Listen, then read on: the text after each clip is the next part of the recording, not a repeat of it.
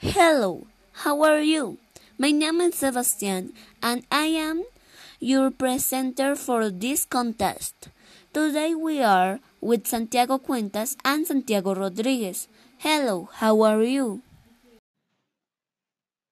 Fine. Well, the first question is for Santiago Cuentas.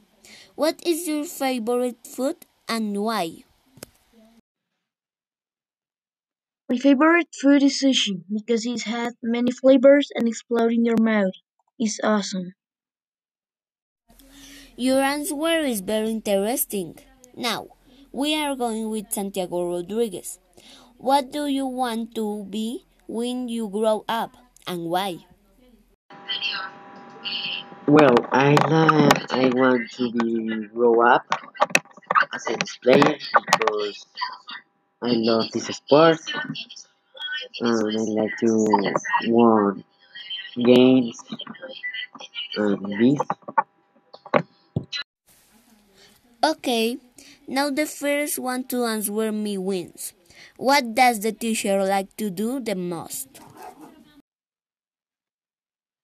Uh, ah, she likes dancing, right? Yes, I win.